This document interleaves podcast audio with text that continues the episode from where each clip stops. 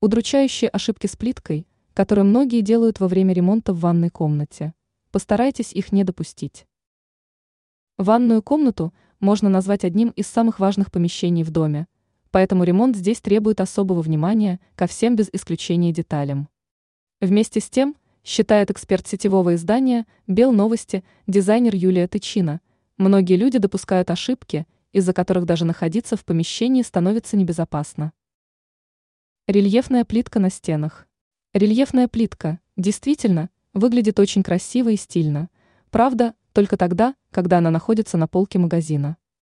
После укладки такой плитки на стены собственной ванной комнаты становятся видны все ее недостатки.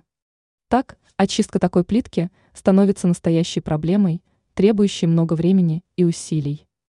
Из-за сложности удаления грязи из всех изгибов и неровностей процесс уборки может занять часы. В результате многие просто отказываются от уборки, что может привести к возникновению плесени и ухудшению гигиенической обстановки. Гораздо более практичным решением будет использование гладкой плитки. Ее очистка от водяных потеков значительно проще, а гладкая поверхность отражает больше света, делая пространство ванной комнаты светлее и просторнее. Скользкая плитка на полу.